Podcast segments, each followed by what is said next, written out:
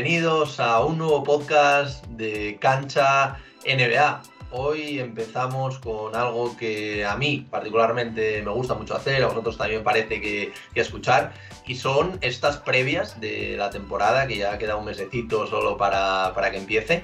Y bueno, hoy vamos a empezar con la División Atlántico, y bueno, para esto traemos ya a un mítico del canal, como es Javier Molero, sí que es verdad que suele venir más a pues, hablarnos también de, temas de draft, también alguna, alguna previa, pero bueno, hoy viene aquí a hacer la, la previa Atlántico y bueno, ¿cómo, ¿cómo, estás, Javi? Pues nada, encantado de estar aquí otra vez. Eh, una división que promete, ahora lo, lo, vamos a hablar porque va a prometer mucho y con ganas ya de que empiece todo esto.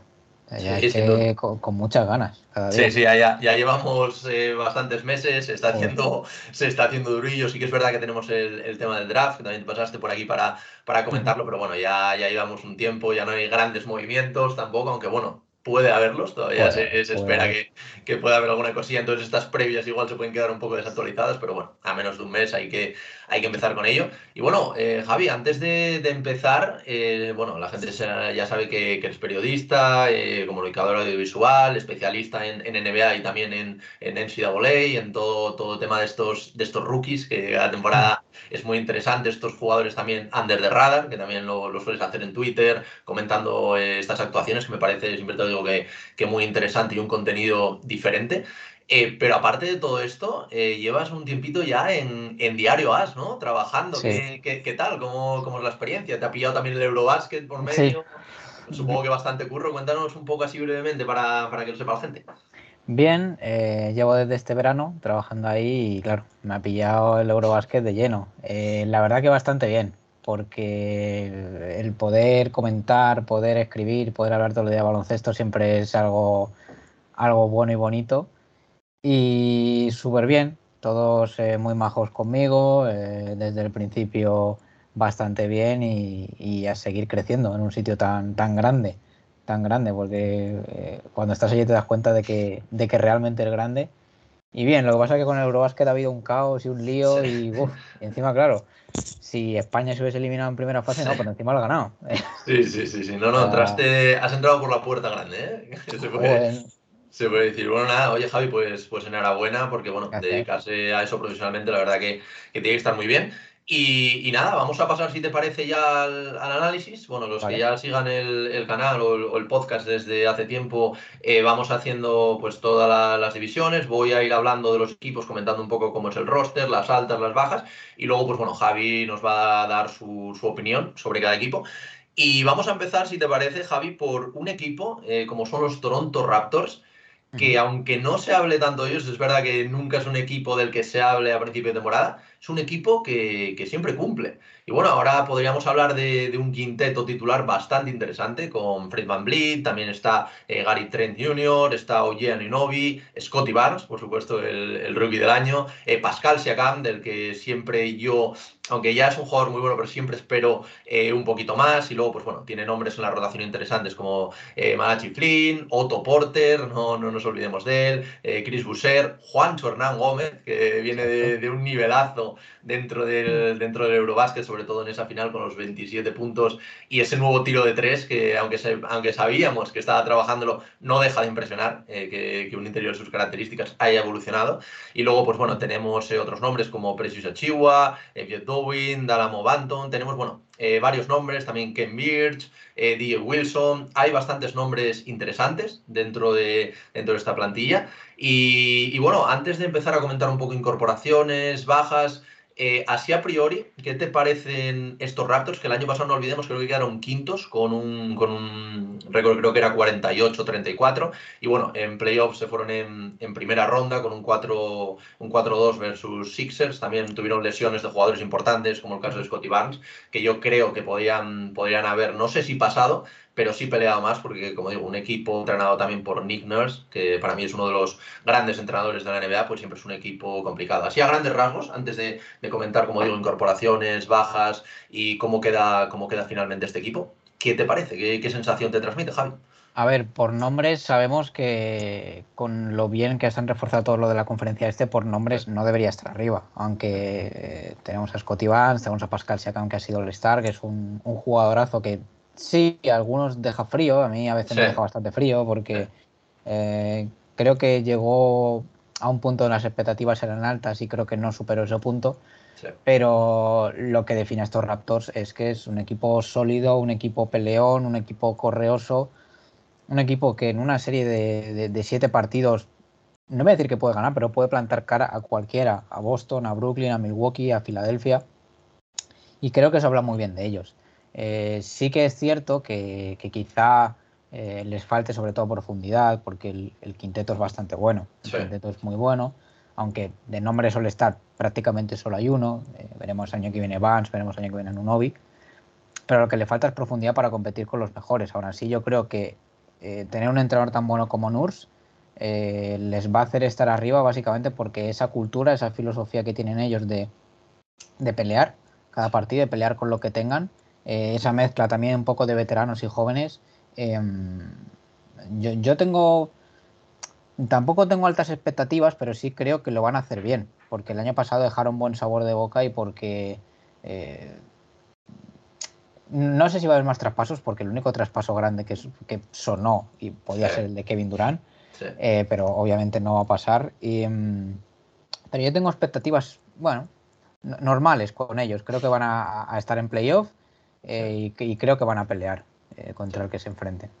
Sí, pero al final hicieron alguna incorporación interesante, el tema de Otto Porter, que bueno, viene, de, viene de hacerlo muy bien, pero bueno, no deja de ser, o sea, es un jugador que te puede aportar, pero no deja de ser ese jugador diferencial que te hace dar ese pasito. También Juan Chornán Gómez, que ahora viene jugando bien, veremos si se puede hacer un, un hueco en la rotación. Sí que es verdad que parece ese perfil de, de Juancho, parece que encaja muy bien en, en Raptors, pero bueno, va, va a tener competencia, eh, evidentemente, y, buena competencia, pero veremos, porque al final tampoco hicieron lo que tú comentabas, a lo mejor pues un poco tirar la casa por la ventana por intentar eh, traer a Kevin Durant. Parece que apuestan por la continuidad este, este núcleo también con Gary Trent, que lo, que lo ha hecho bien, o Jan Novi también que puede dar este pasito adelante, por supuesto Scotty Barnes, Pascal Siakam, que como vamos, no, no lo podrías haber definido mejor lo de que te dé, es un jugador que te deja frío porque parece que sí, pero luego no, pero luego te hace un partidazo y dices, joder, este tío va a ser una estrella un poco, un poco inconsistente. Yo, yo, tengo mm. ganas de ver ¿eh? cómo, cómo evoluciona. Eh, a mí es un jugador que me, me parece muy interesante. Y, y, aparte de eso, en cuanto a incorporaciones, pues bueno, fueron incorporaciones que tampoco mejoran, no sé lo que tú opinas, pero tampoco mejoran mucho el. ni dan pro, ni aportan profundidad, lejos de lo de Juancho, que puede ser, lo de Otto Porter, también eh, DJ Wilson, eh, tengo apuntado por aquí Cristian Coloco, eh, ellos Jackson, Ron Harper Jr., en, cuanto a rookie, pero no. Falta eso, ¿no? Falta, en el caso de que pudiesen meterse en playoffs, yo veo un roster muy cortito. Sí, a ver, eh, es que al final, salvo grandes actuaciones de Juancho, de Otto Porter, eh, de Precious Achigua, yo creo que al final ellos confían en su, en su quinteto titular, 6-7 jugadores. Em, y en una NBA donde, sobre todo una conferencia este, donde hay en cada equipo 8 o 9 jugadores de gran valor, pues es complicado, ¿no? Porque esas, esos 6-7 jugadores en los que confían tienen que dar todo para poder estar a la altura de los demás.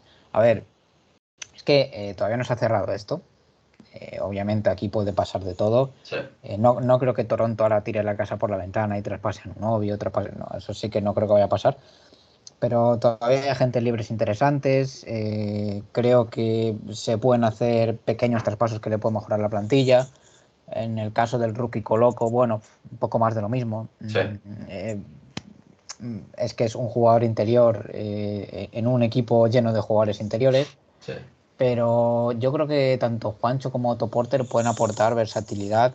Eh, Juancho viene pues, de hacer los mejores partidos de toda su carrera. Bueno, hacer los mejores partidos de toda su carrera porque el Eurobasket no fue magnífico, pero la final sí, fue bastante buena.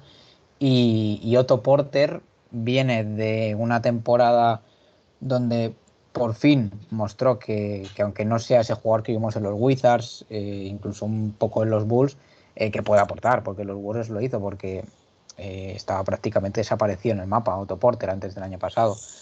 Bueno, yo confío sobre todo en Nus, en, que pueda sacar el 200% de cada jugador y que si es así, a pesar de que, por ejemplo, Cleveland, Atlanta o estos equipos que el año pasado quedaron por debajo suya, pues tienen bastante mejor plantilla. Eh, confío en que van a estar peleando ahí.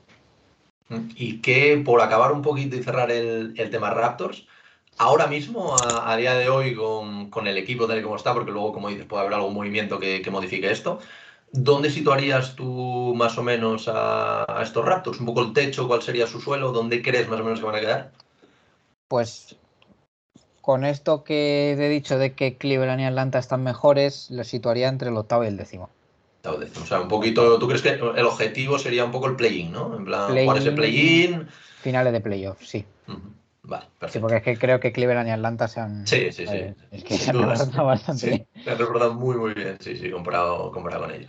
Bueno, pues si, si te parece, Javi, vamos a pasar también a, otro equipo que cada año da bastante que hablar, también un poco por, por todos los aficionados que, que tiene detrás, como son estos New York Knicks que no sabes un poco por dónde te van a salir, ahí está, sí, sí, lo sé, lo sé, se, reconocía, porque al final, bueno, ahora te voy a leer el, posible quinteto titular, bueno, con Tom Thibodeau, que, que, sigue, sigue por ahí. Y bueno, el quinteto titular la verdad que es bastante atractivo. Tenemos a Jalen Branson, que es la, la gran apuesta de, de, esta, de esta postemporada. Tenemos a Evan Fournier, que bueno, viene de, de, hacer buenos partidos dentro, dentro del Eurobasket, aunque también es un jugador muy intermitente. Eh, tenemos a, a Barrett, que debería ser, o bueno, va a ser yo creo la gran estrella, o bueno, eso quiere parecer dentro de, dentro de este equipo. Julius Randle, que al final, pues hace dos temporadas eh, parecía Michael Jordan, la temporada pasada, eh, pues ya todos vimos cómo fue. Y bueno, y tenemos también a Vincent Robinson. Luego tenemos un Derrick Rose que parece que, que está en, en, una de las mejores formas. Leí ayer un, un tweet que, que, está pesando, creo que eran 87, 88 kilos, que es lo que pesaba en su, en su mejor época. Eh, tenemos también a, Emmanuel Quickly, que es muy, muy interesante. Quentin Grimes. Obi Topping, que también pues seguimos esperando que salga ese gran Obi Topping que vimos en, en la universidad. Cam Redis, que parece que quiere moverlo, no parece que acabe de de echar raíces eh, allí. También tenemos un fichaje, yo creo que under de radar que me parece interesante, como el de Isaiah Hartenstein. Y luego, pues bueno, eh, nombres como Jericho Sims, eh, McBride, Taylor Kills, Feron Hunt, Jericho Sims.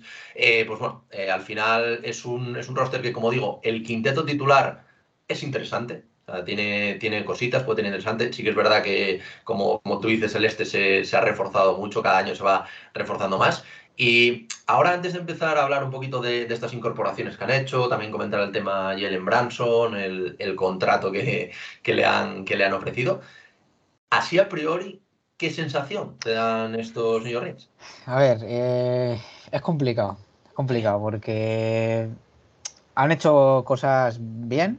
el momento de Hartenstein está bien. Yo creo que Branson, aunque es un poquito sobrepagado, es, bueno, es, es algo que tenían que hacer eh, pero lo de Donovan Mitchell no hay por dónde cogerlo, me refiero. Em, eres los Knicks, llevas años esperando a que una estrella se ponga a tiro para ir a Nueva York y, dudas en dar jugadores o en dar rondas. Bueno, em, creo que ahí lo hicieron mal. Dudaban en, dar a Quentin Grimes o dar a Obitot cuando esos jugadores en ningún momento van a ser Donovan Mitchell. Em, pero bueno, están creando un núcleo, están creando una, un, pues sí, un núcleo fuerte de jóvenes, Sergi Barrett, eh, Quentin Grimes, Topping, eh, McBride, Quickly, Trevor Kills, que llega ahora, otro jugador de Duke, eh, Cam Reddish. Bueno, eh, a ver, es un, es un proyecto, al final no es, es, un equipo que se va a consolidar en la parte alta del este ahora, es algo que está empezando con Sergi Barrett como bandera principal. hay gente que duda, pero yo creo que Sergi Barrett va a ser una estrella en la NBA, no, no tengo ninguna duda porque creo que es un jugador que tiene unas condiciones tremendas.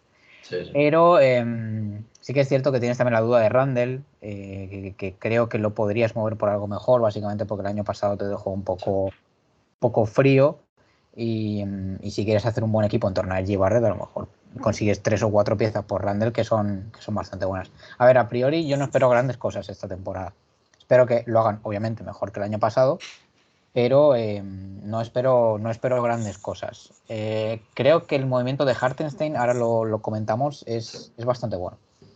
Sí, se, habló poco, ¿eh? porque al final queda un poco under de radar por el hecho de, evidentemente, porque Branson es el gran movimiento dentro de la gran apuesta, pero yo creo que Hartenstein, ahora no recuerdo exactamente el contrato, pero creo que era un contrato bastante amable, yo creo, para el, para el perfil de, de jugador que, que, es. Y bueno, yo creo que junto también hablabas antes de Trevor Kills, que es el, novato, que también, pues bueno, es interesante, pero bueno, todos sabemos lo complicado que es ser rookie en la NBA y más con un entrenador como, como Tom Thibodeau, que ahora también te, te quería preguntar qué opinas sobre si se puede construir un proyecto joven con un entrenador como este, aunque recordemos que en su primer año ahí fue, fue el designado como, como entrenador del año, hizo una, una gran campaña, sobre todo en la regular season, luego Pues los playoffs se le, se le hicieron bastante cuesta arriba.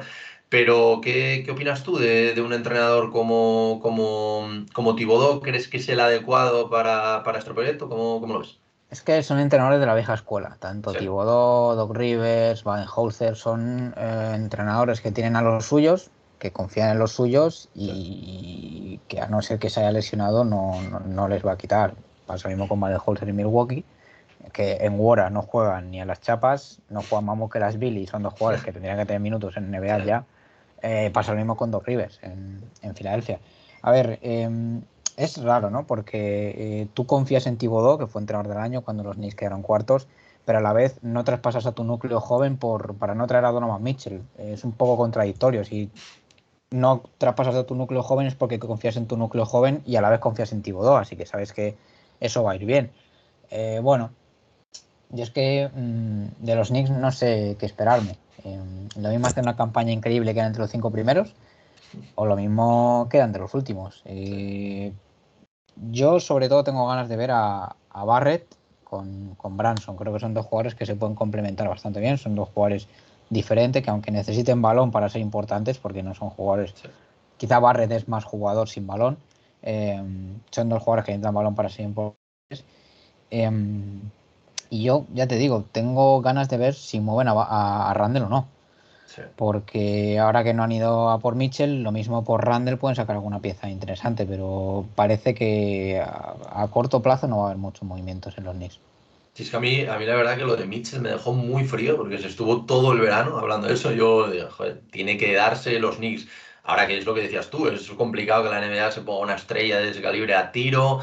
Yo creo que, que era el, el, paso necesario. Jalen Branson está muy bien. Eh, vimos los, los playoffs que hizo contra, que, o sea, que hizo con, con los Dallas Mavericks, sobre todo con la baja de Luka Doncic. Vemos que puede liderar un equipo pero no es Donovan Mitchell. Eh, no, no es. Y, y, al final se podría hacer un buen traspaso, porque mira el traspaso que hicieron los Cavs. O sea, al final los Cavs hicieron claro. un traspaso súper amable, no perdieron ninguna estrella. Bueno, Colin Sexton, pero que parecía que ya estaba más fuera que dentro. Al final, si quieres una estrella, tienes que hacer decisiones. Tienes que dar a jóvenes, eh, tienes, que, tienes que hacer algo, pero tienes que moverte. Y yo creo que al final sí que sí. pueden haber mejorado, pero bueno, también perdieron bueno, a Kemba Walker, que no, que no está en su mejor momento, perdieron a Alec Barks, eh, perdieron a, a Taff Gibson, a Nerlos Noel, perdieron, pues bueno, jugadores que te pueden también hacer esta, esta rotación y al final incorporas a, a, un jugador que no llega a ser una estrella, que te va a dar puntos, dar cosas, pero ahí me deja un poco frío. O sea, yo ahora te iba a preguntar también y, y adelantando un poco, ¿dónde ves a este suelo y este techo de los Knicks?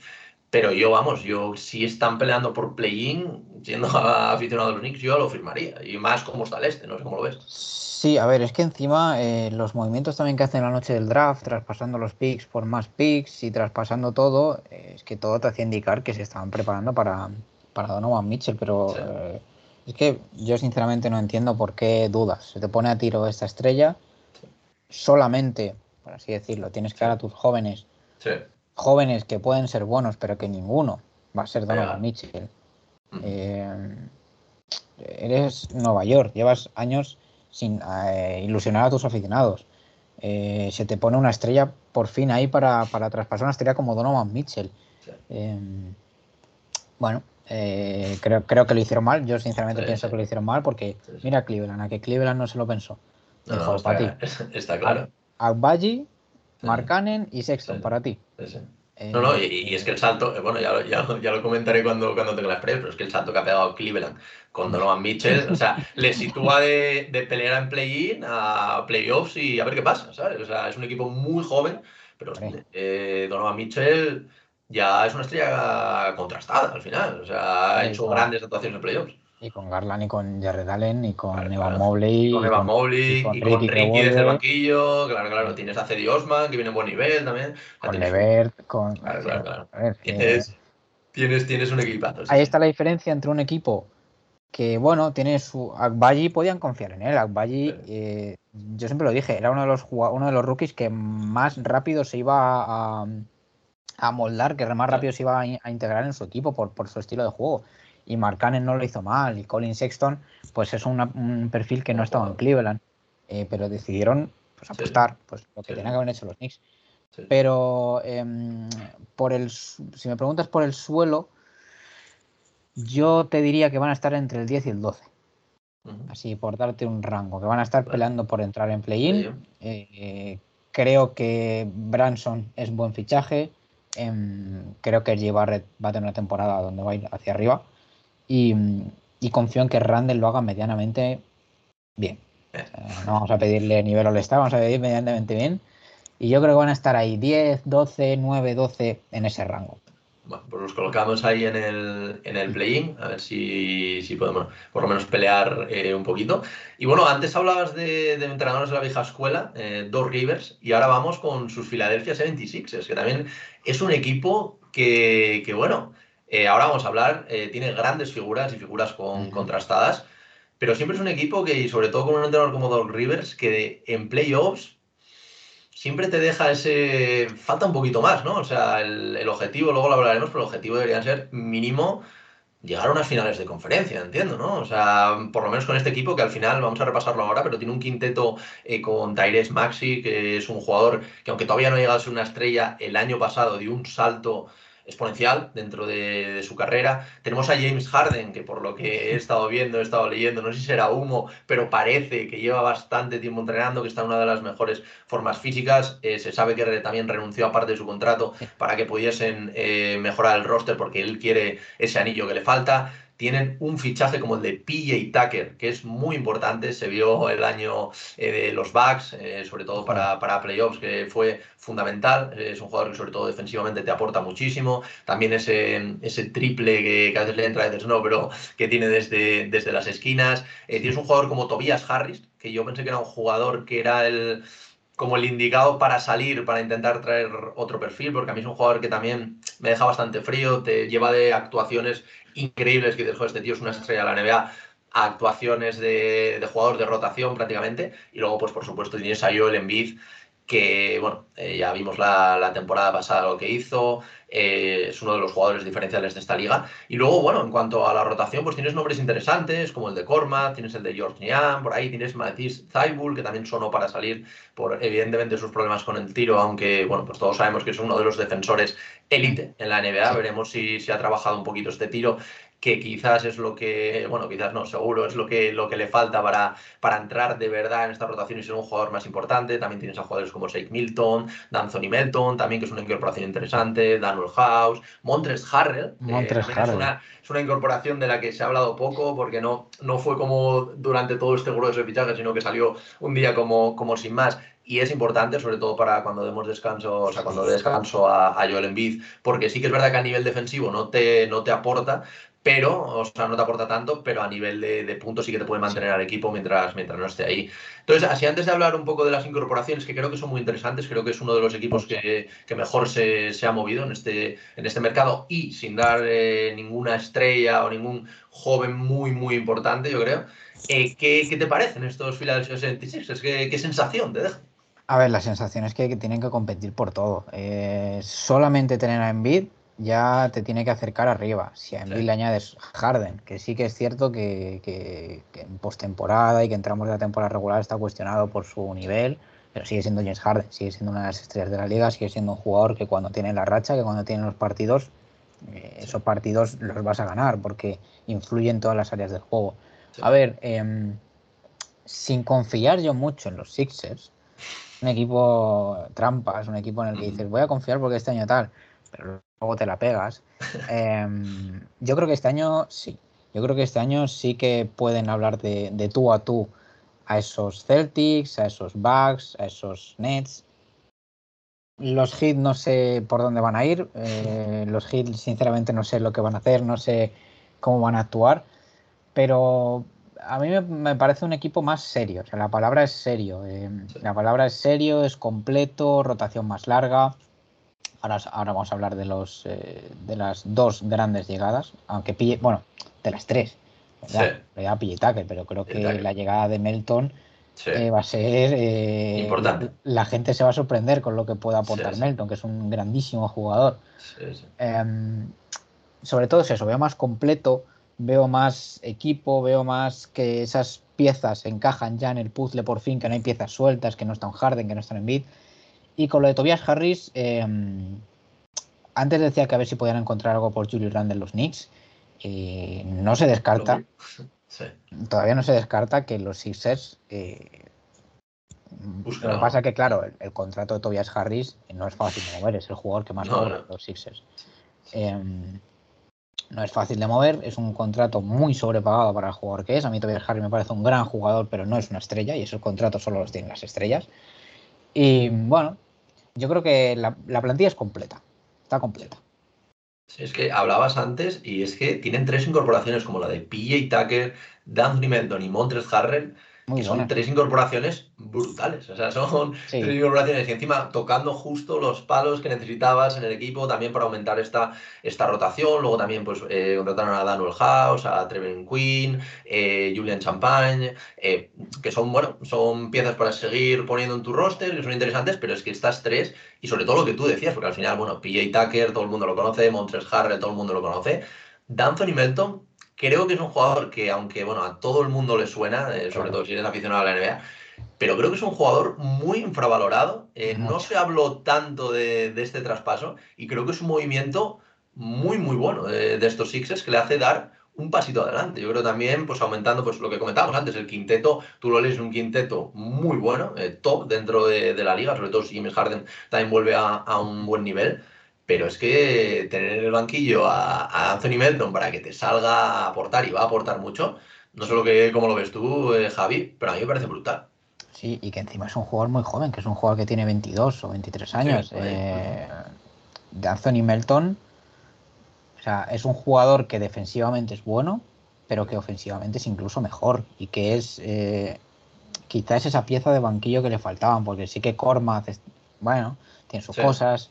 Eh, Niang también hace sus cosas. Son, dos, buenos jugadores de rol. La palabra jugadores de rol. Eh, Paul Reed hace sus cosas. Eh, bueno. Trevelin Quinn, que viene de ser MVP de la G-League y campeón de la G-League. a ver si tiene sus, minutitos. Es un, es un anotador.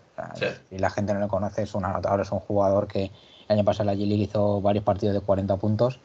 Pero em, yo creo que profundizar en la pintura con, con Montres Harrell era, era, lo que se esperaba, porque em, si algo le ha faltado a estos Sixers es poder suplir a Embiid cuando Embiid no está, porque jugadores exteriores hay muchos. Maxi esta temporada se tiene que acercar a ese filo entre buen jugador y casi all-star, o sea, se espera eso de, Maxi. Tienes a Harden, tienes a Maxi, tienes a, Tobias Harris, pero no había ningún Embiid. Sí que es cierto que defensivamente Montres Harrell deja mucho que desear, pero sabes que tus 15, 16 puntos por partido los mete. tener a un tío de banquillo que te meta 15, 16 puntos por partido, más de Anthony Melton, que también te mete lo suyo y tal. O sea, yo creo que este año los Sixers han dado un paso de calidad.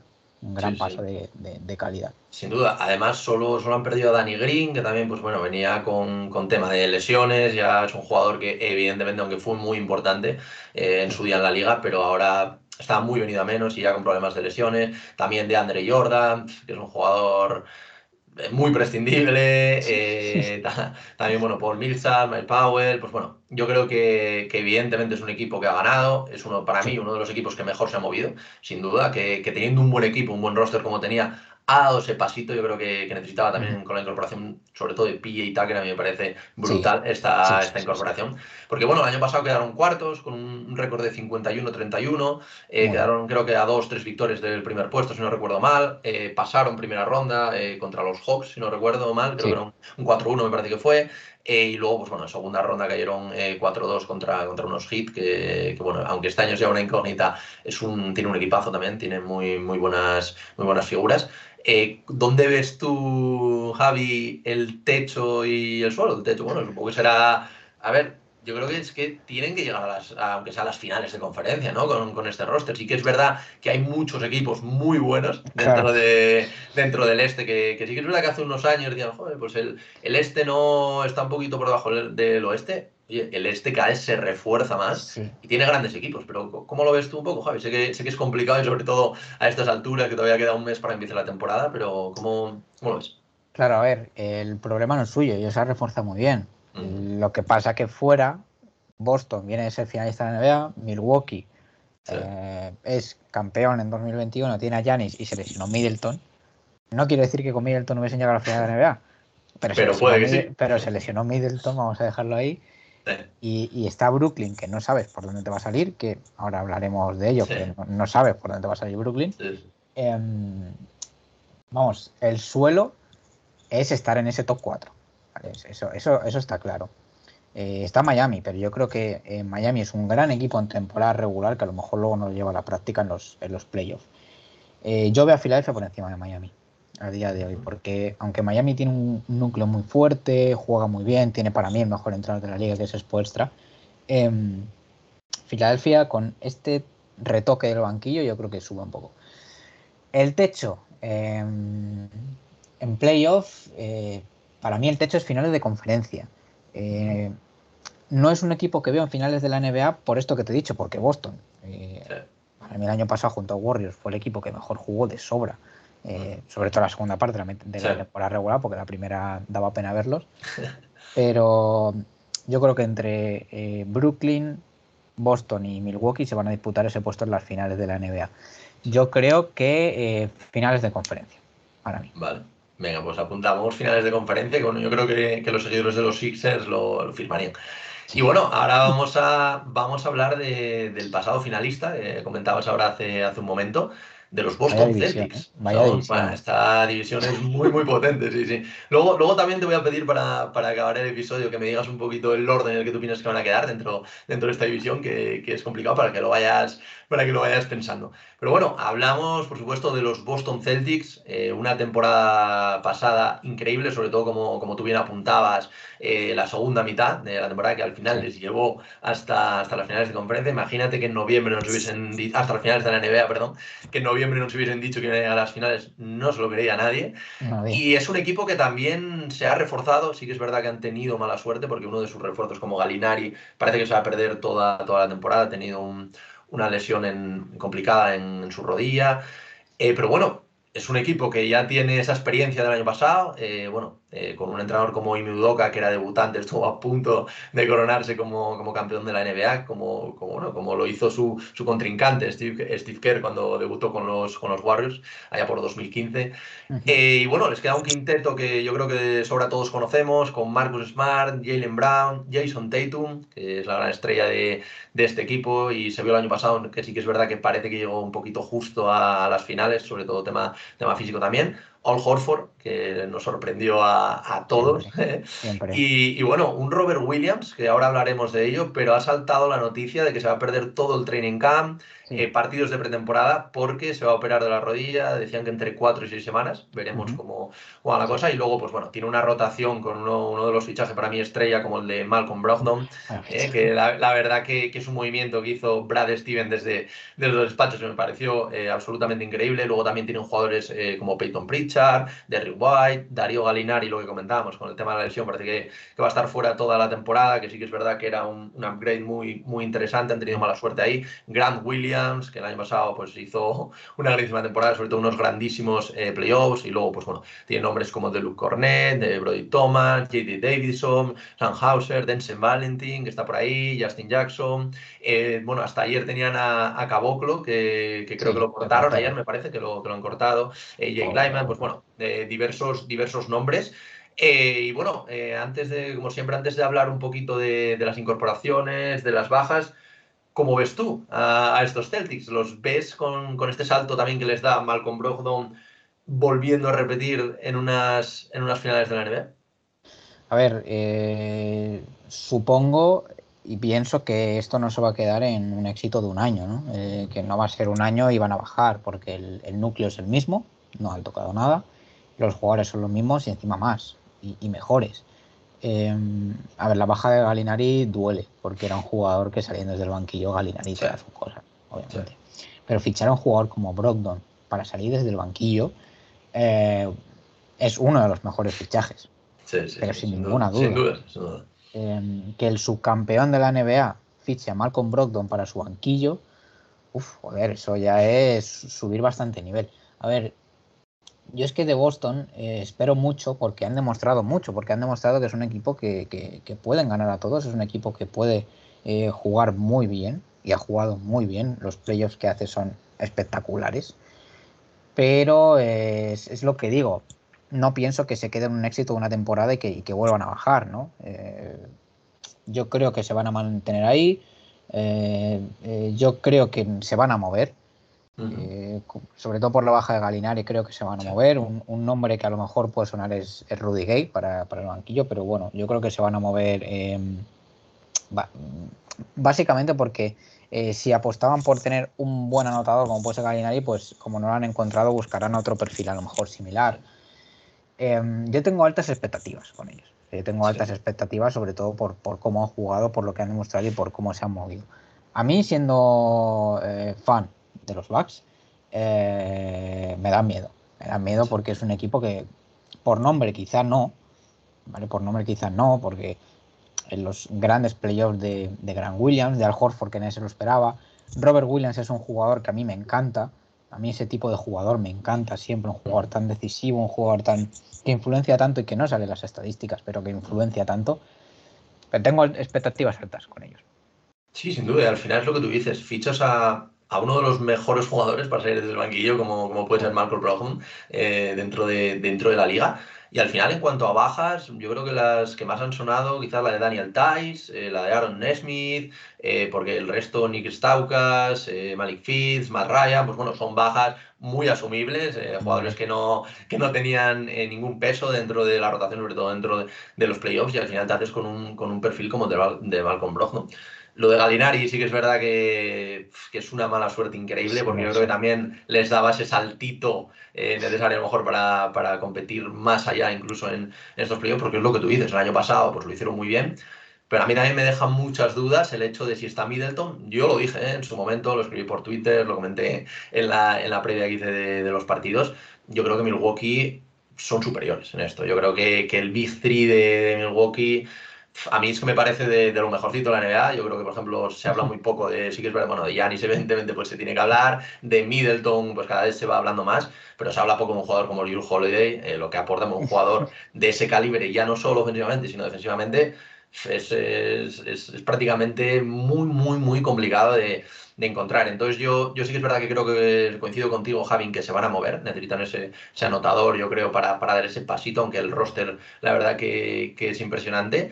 Y, bueno, es complicado, es complicado igualar lo de, lo de la temporada pasada, es muy, muy complicado y más como, como está el este, pero sí que te, te voy a pedir ese, ese techo, que supongo que para ti será ganar el anillo, evidentemente, ¿Y cuál puede ser, cuál puede ser este, este suelo? O sea, tú, tú los ves dándose a lo mejor un batacá todos ahora con ellos, o, los ves llegando fácil, entre comillas, a unas semis, a unas finales de, conferencia?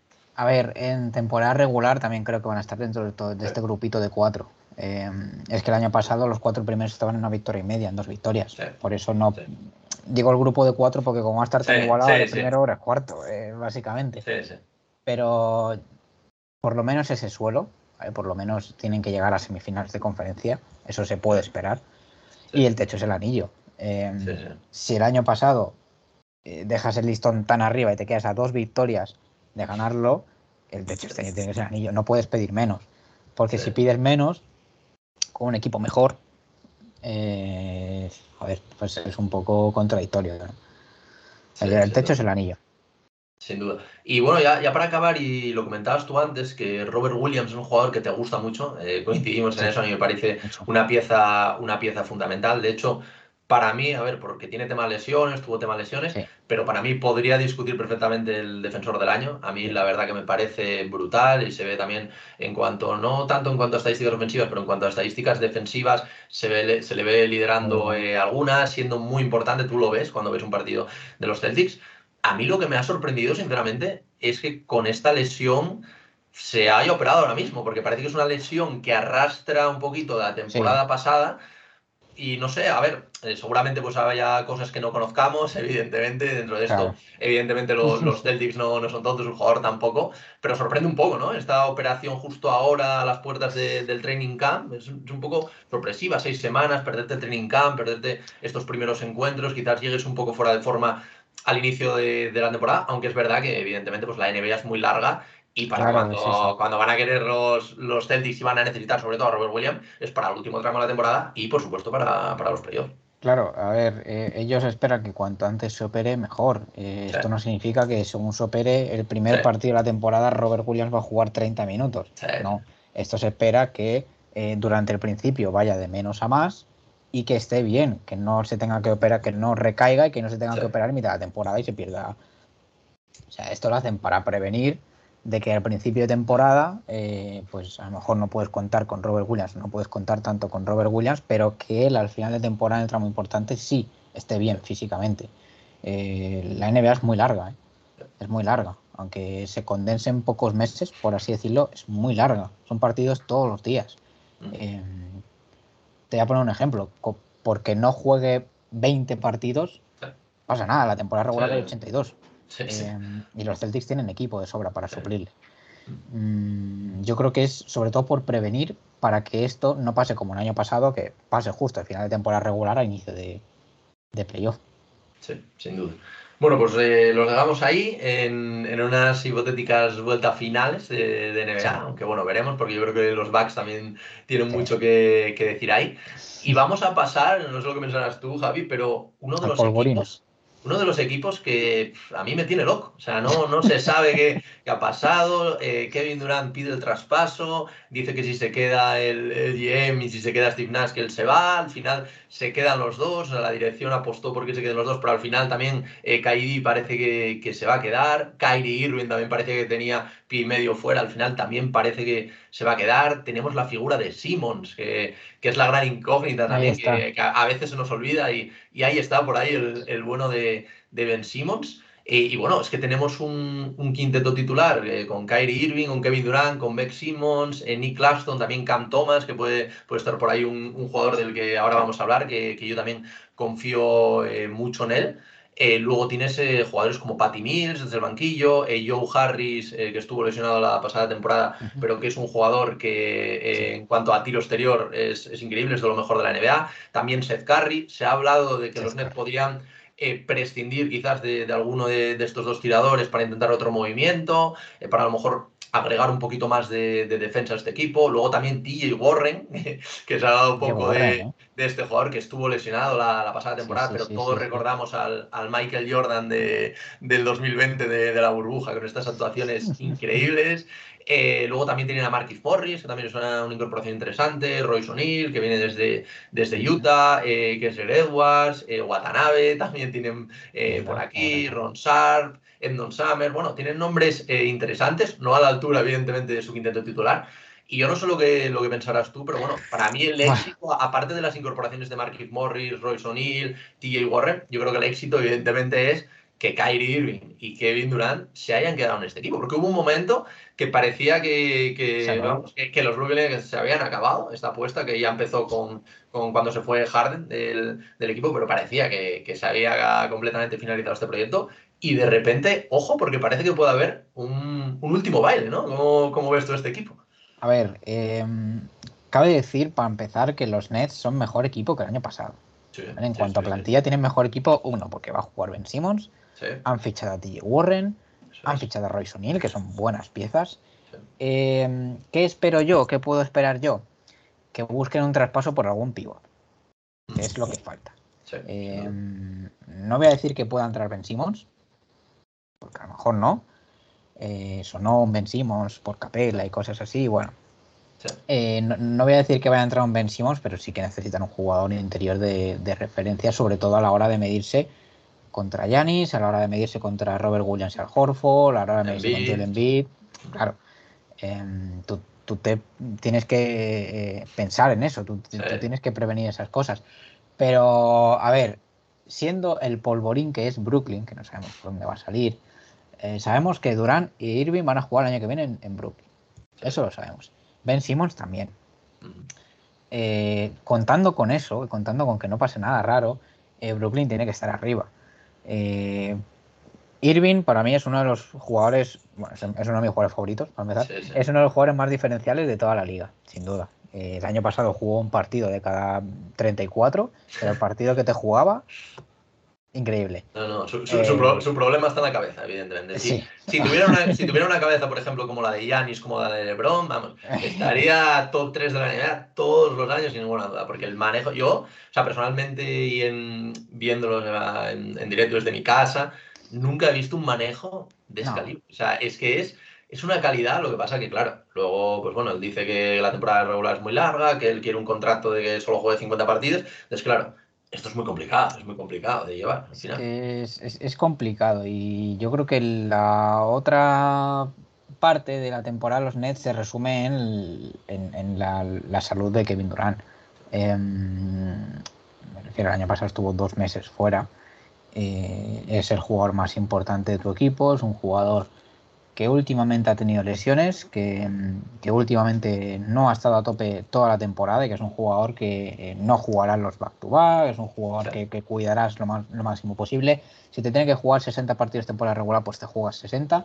Em, y ya está, tú tienes que mirar a los playoffs, claro. Ahora con esa vertiente de, oye, si me juega 60 partidos Kevin Durant, me voy a clasificar para playoff. Yo creo que sí. Yo creo que si Irving juega y si Ben Simmons juega, eh, con jugadores como Mills, con, como TJ Warren, pues eh, yo creo que sí. Lo de que van a prescindir de uno, yo creo que sí, yo creo que es verdad, porque mm, Seth Curry y Joe Harris son eh, jugadores parecidos. Seth Curry, obviamente, luego tiene más posibilidad tras bote y todo eso. Cam Thomas es un, es un anotador espectacular. Cam Thomas es un, es un jugadorazo. ojalá le dé minutos este año a Tyron Sharp yo que le he podido ver más o menos en, la G-League, se ha hecho partidos de 30-20. es, una, bestia en el rebote, es una bestia en la pintura, pero quién sabe lo que va a pasar con él. Pero yo confío, yo confío en Brooklyn. Yo creo que mm, se lo van a tomar en serio. Yo creo que tanto Son Mark como Steve Nash, como Tsai, como, como Kevin Durant se han sentado a hablar, decir, bueno, tú vas a seguir y este proyecto va a ser así y, ya está. Tú te querías ir, pues, pues no te vas a ir. Básicamente porque eh, no hay ofertas que queramos, no te vamos a vender por cualquier precio. Y yo creo que se lo van a tomar en serio. Eh, deportivamente, confío en ellos una, una, especie de, de, Last Dance, ¿no? Porque hace un par de meses era como que eh, veo a incluso los Nets en plan tanqueando, en plan para ver si pueden ir a, por, a, por, a por alguna estrella el año que viene. Y, y, también lo que sí que quería comentar contigo, estamos hablando, hemos hablado ya de, de un poco de las incorporaciones, de, de. Warren, de Marquis Morris, de Royce O'Neill, alguna eh, bastante interesante, como tú bien decías, mejor roster.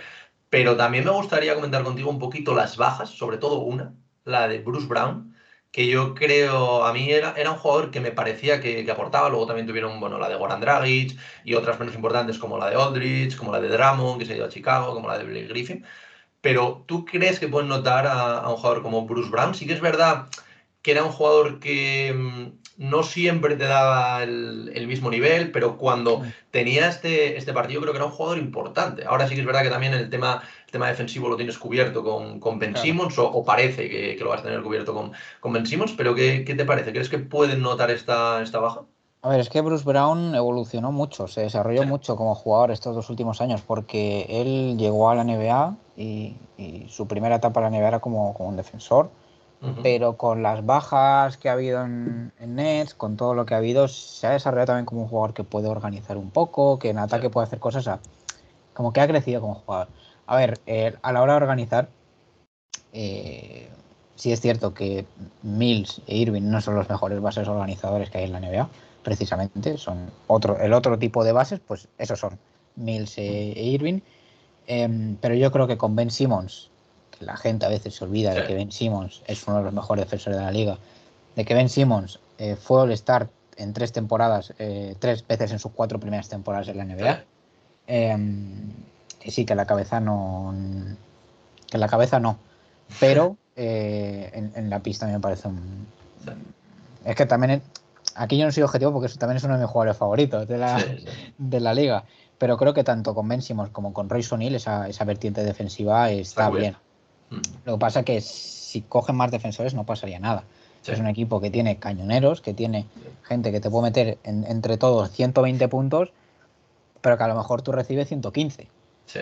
Eh, claro, ese es, ese es el problema, que tienes que cerrarte un poco más porque pareces los Rockets del 2018 que eh, metían 150, pero su rival metía 137. Pues claro, ganan, ganan los partidos porque meten más puntos, literalmente. Em, pero yo, yo, es que confío, yo confío. Eh, TJ Warren lo va a hacer bien después de estar eh, dos años desaparecido del mapa. Sí. Em, y yo pienso que se van a reforzar en el, en el interior. Eh, puede ser Dwight Howard, puede ser Dwight Howard, no sé si es el hombre que hace falta o, buscar otro tipo, pero yo creo que en el interior sí que se van a reforzar. Bueno, veremos, veremos cómo, cómo acaba esto. Y ya para, para ir acabando, Javi, eh, ¿dónde pones tú el techo de estos Brooklyn Nets?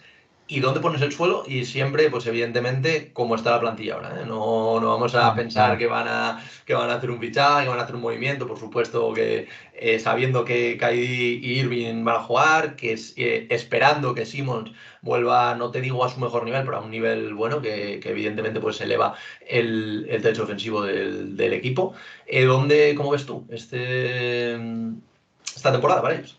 A ver, es que eh, Ben Simmons te eleva mucho. Y tener a Ben Simmons con tiradores como Curry, como Joe Harris, como. Joder, eso te da mucho. Em, le meto en el grupito este de cuatro. Le meto en este grupito de cuatro como suelo. Y creo que el techo es el anillo. Em, yo he hablado con gente, gente la gente no confía. he preguntado a. Si preguntas a 10 personas, 9 no confían en Brooklyn piensan que ese proyecto va a estallar y que no van a conseguir nada. Pero yo creo que teniendo en tu equipo a tres All-Stars, a un jugador histórico como es Kevin Durant, tienes que pensar en el anillo. No puedes pensar en. No te puedes poner el techo de semifinales, no te puedes poner. No, tienes que pensar en el anillo porque es un jugador histórico y es un jugador que, si está bien, si la salud le respeta, eh, te va a llevar hacia arriba. Sin duda, sin duda. Y bueno, Javi, eh, con esto acabamos esta, esta primera división. También es la primera división que, que analizo este año. O sea, que abrimos con, con una división. Lo que tú decías, muy potente. Ahora repaso los, repaso los equipos para que también me des un poquito cómo piensas que van a quedar dentro de ellos, aunque sí que es verdad que sobre todo, pues eh, los tanto Celtics como los Sixers, como los Brooklyn Nets, pues se pueden intercambiar las, las posiciones perfectamente. Más que nada porque al final es lo que tú comentabas antes. Eh, el año pasado hubo una, dos victorias de, de diferencia, entonces es muy, es muy complicado de pronosticar. Pero si tuvieras que hacer un pronóstico a día de hoy, con los rosters que, que hay a día de hoy tenemos a los Boston Celtics, a los Sixers, a los Nets, a los Raptors y a los New York Knicks. ¿Cómo verías este orden? Yo ya te lo he dicho en mi orden. ¿eh? Yo creo que primero va a estar los Celtics, después los Sixers, después los Nets, luego meto a Toronto eh, y luego meto a los Knicks. ¿Cómo, lo ves tú? Es que hemos dicho que eh, en esta división hay tres de los cuatro mejores junto a Miami, equipos de la conferencia este. Es que es, un nivel altísimo. A ver, em, meto primero a Boston. Eh, claro, aquí está la duda. Eh, aquí está la, gran duda. Em, como creo que la temporada regular tampoco se la van a tomar muy en serio, creo que em, meto luego a los Sixers, luego meto a Brooklyn, pero claro, te meto a los Sixers y meto a Brooklyn, pero a lo mejor entre los dos hay 0,5 victorias, una diferencia. Luego a Toronto y luego, luego Nueva York. Es que los Knicks van a, van a, pelear el play-in y son el último equipo de la división. Es, una división brutal. Eh, fortísima, joder. La, verdad, la verdad que, ahora que estaba preparando las, distintas divisiones, sí que es verdad que divisiones que a lo mejor hace 3, 4 años parecían un poco más flojas, no, no es este el caso, pero otras divisiones, mm, se han reforzado bastante bien. Parece que la NBA está como expandiéndose bien para que todas las divisiones al final sean, sean bastante competitivas. Eh, bueno, Javi, oye, pues nada, muchísimas gracias, tío, por pasarte otra vez por, por aquí, por el, por el canal de, Cancha NBA, por el, por el podcast. La verdad que, ha quedado un episodio, como siempre, que viene es muy completo. Eh, yo creo que hemos hablado un poquito de, estas cinco franquicias que, que, a la gente le va a gustar bastante.